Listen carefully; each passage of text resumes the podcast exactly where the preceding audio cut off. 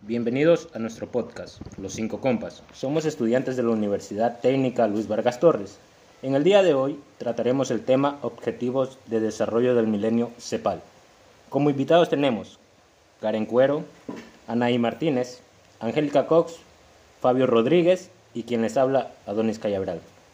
Reciban una cordial bienvenida a nuestro podcast. Quisiera saber cómo se encuentran el día de hoy. Muy bien, gracias. Gracias por invitarnos. Retornando al tema, quisiera que la compañera Karen nos dé a conocer sobre la erradicación de la pobreza extrema y el hambre. Con respecto al tema ya antes mencionado, como objetivo principal tenemos en la cumbre del milenio reflejado en el compromiso de la comunidad internacional por disminuir considerablemente la pobreza extrema, lograr el objetivo productivo y reducir el hambre para el año 2015. La erradicación a la pobreza extrema y el hambre consta de tres metas. La primera meta del milenio, reducir a la mitad entre 1990 y el 2015 el porcentaje de personas cuyos ingresos sean inferiores a un dólar por día. Busca dar cuenta cómo afectan la capacidad básica de las personas para desenvolverse adecuadamente en la sociedad. Dicha meta ocupa un lugar central en el conjunto de objetivos de desarrollo del milenio por cuanto la pobreza extrema guarda estrecha relación con carencias como la desnutrición, la mortalidad, la falta de educación y de acceso al agua, saneamiento que se encuentran reflejadas en las demás metas. La segunda meta del milenio es lograr empleo pleno y productivo, trabajo decente para todos, incluyendo mujeres y jóvenes. Pretende evidenciar la estrecha relación que existe entre el mercado de trabajo y el mejoramiento de los aspectos materiales del bienestar de las personas y reconoce como la importancia del empleo como mecanismo potenciador del progreso en los restantes ODM.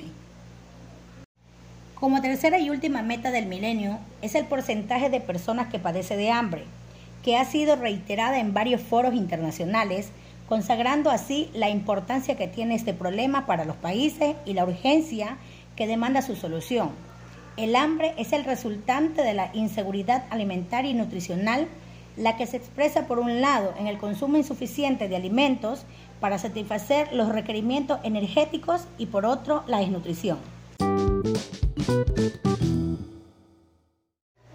Muchas gracias compañera Karen por impartir la información. Ahora, nuestra compañera Anaí nos va a dar a conocer cómo lograr la enseñanza primaria universal. Gracias compañero Adonis por otorgarme la palabra y poderles hablar sobre tan importante tema. Podemos decir que la educación juega un papel central en el crecimiento de las economías, ya que es una inversión con alta tasa de retorno y es un factor que dinamiza la creación de valor. Por otro lado, la educación es uno de los principales campos de reducción de desigualdades a futuro y una de las vías privilegiadas para superar la pobreza. También el derecho a la educación y su exigibilidad ante la justicia se ha logrado plasmar en el último tiempo en grandes tratados, pactos y acuerdos mundiales y regionales con los cuales los países se comprometen y ratifican constitucionalmente.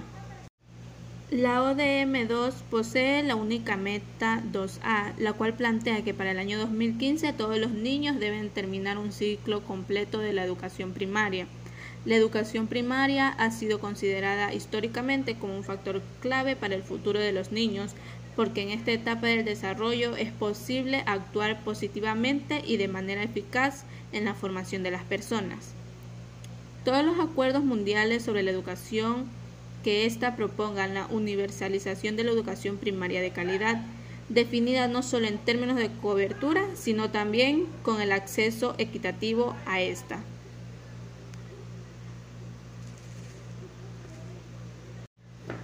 Finalmente, la CEPAL ha propuesto una serie de indicadores complementarios que podrían ser de utilidad para darle seguimiento a esta meta en los países de América Latina y el Caribe, considerando los nuevos desafíos que enfrenta la región en esta materia.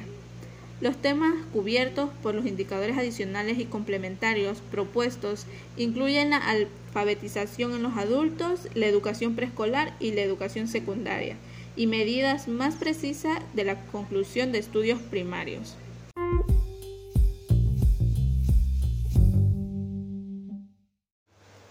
Gracias compañera Anaí por tu aportación. A continuación tenemos a la compañera Angélica sobre el tema la igualdad de género y el empoderamiento de la mujer. Por favor Angélica, tienes la palabra. Gracias compañero Donis por darme apertura a este tema muy importante. La igualdad de género es un medio y un fin en sí mismo.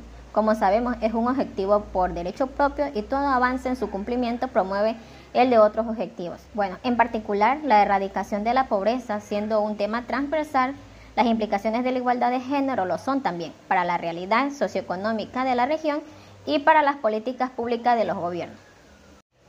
La CEPAL considera que la igualdad de género se ancla en el concepto de que la autonomía de las mujeres, tanto en la vida privada y pública, es realmente fundamental. ¿Para qué? Para garantizar el ejercicio de sus derechos humanos. Bueno, desde una perspectiva tenemos tres pilares para la igualdad de género. Tenemos que la capacidad para generar ingresos propios y controlar activos y recursos. ¿Qué quiere decir esto?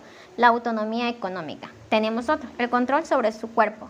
Quiere decir que su autonomía física y también su plena participación en las decisiones que afectan a sus vidas y a su colectividad, es decir, la autonomía en la que toma sus decisiones.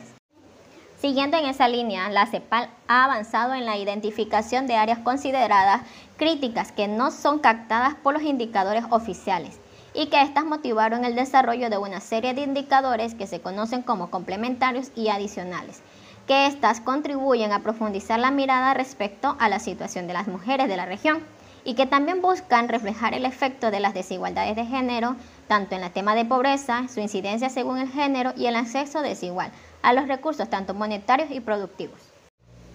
Este desarrollo se fundamenta en la necesidad de medir y cuantificar el género en distintas áreas y va en línea con el cumplimiento de la plataforma de acción de la Cuarta Conferencia Mundial sobre la Mujer en Beijing en 1995.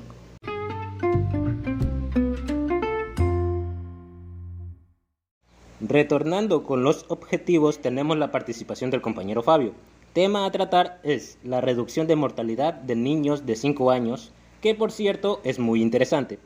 Como el tema lo dice, se debe tratar la vida y la salud de los niños.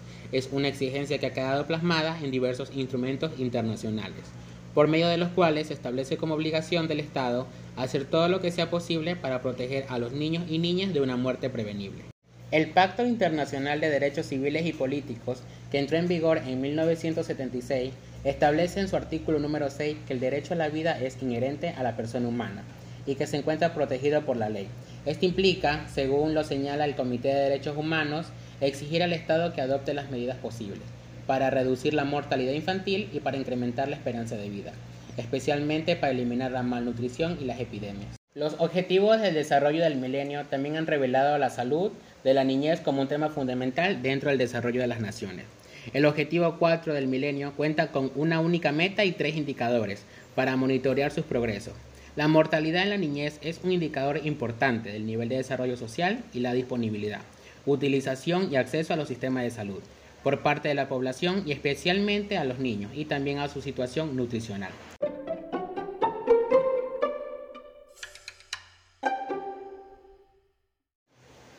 Muchas gracias Fabio.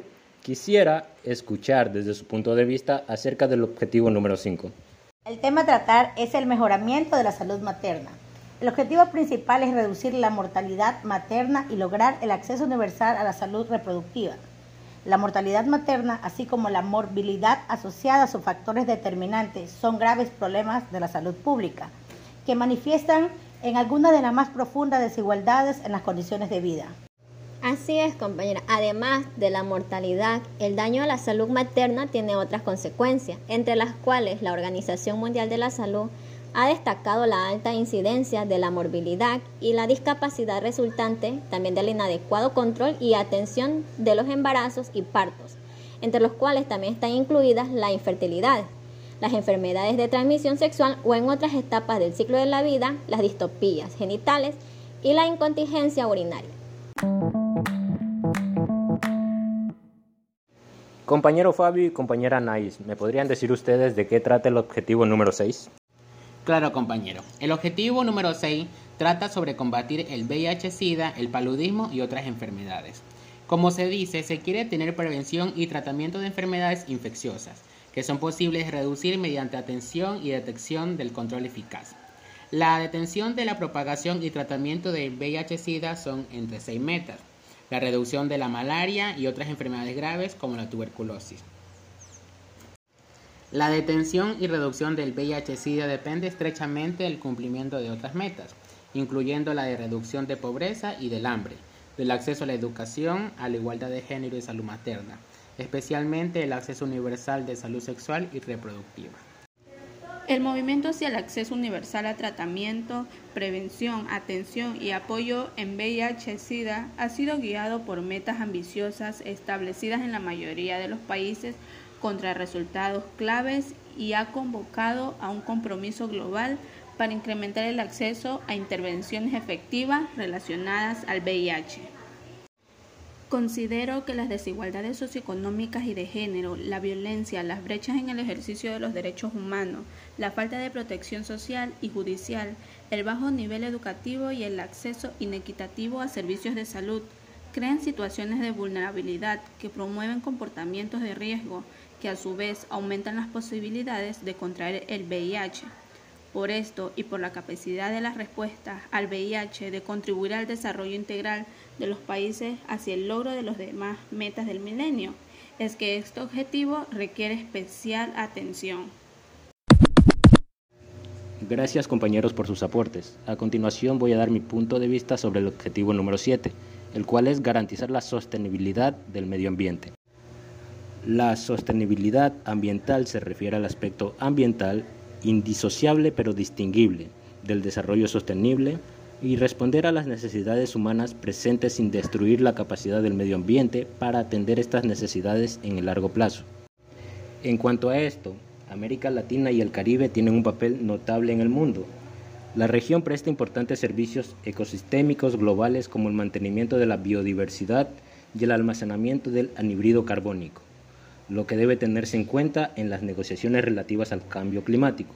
La biodiversidad provee servicios ecosistémicos como la regulación de la contaminación atmosférica, la regulación de los ciclos hidrológicos y climatológicos, la regeneración de la fertilidad de los suelos, la descomposición de residuos, la absorción de contaminantes y la polinización de cultivos.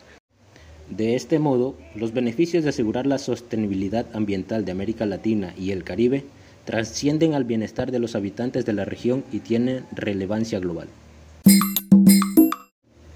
Como siguiente tenemos el objetivo número 8, fomentar una asociación mundial para el desarrollo. En la Declaración del Milenio, los países en desarrollo se comprometieron a mantener unas economías saneadas, velar por su propio desarrollo y atender a las necesidades humanas y sociales.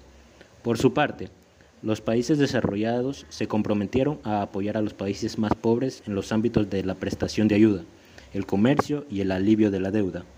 En toda alianza verdaderamente significativa entre ricos y pobres también debe tenerse en cuenta la necesidad que tienen los países en desarrollo de contar con tecnología, medicamentos y puestos de trabajo para sus habitantes, en particular para los jóvenes, que representan una porción cada vez mayor de la población.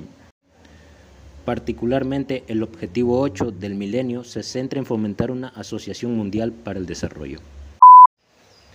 Bueno compañeros, así finalizamos y díganme, ¿qué tal les pareció el podcast?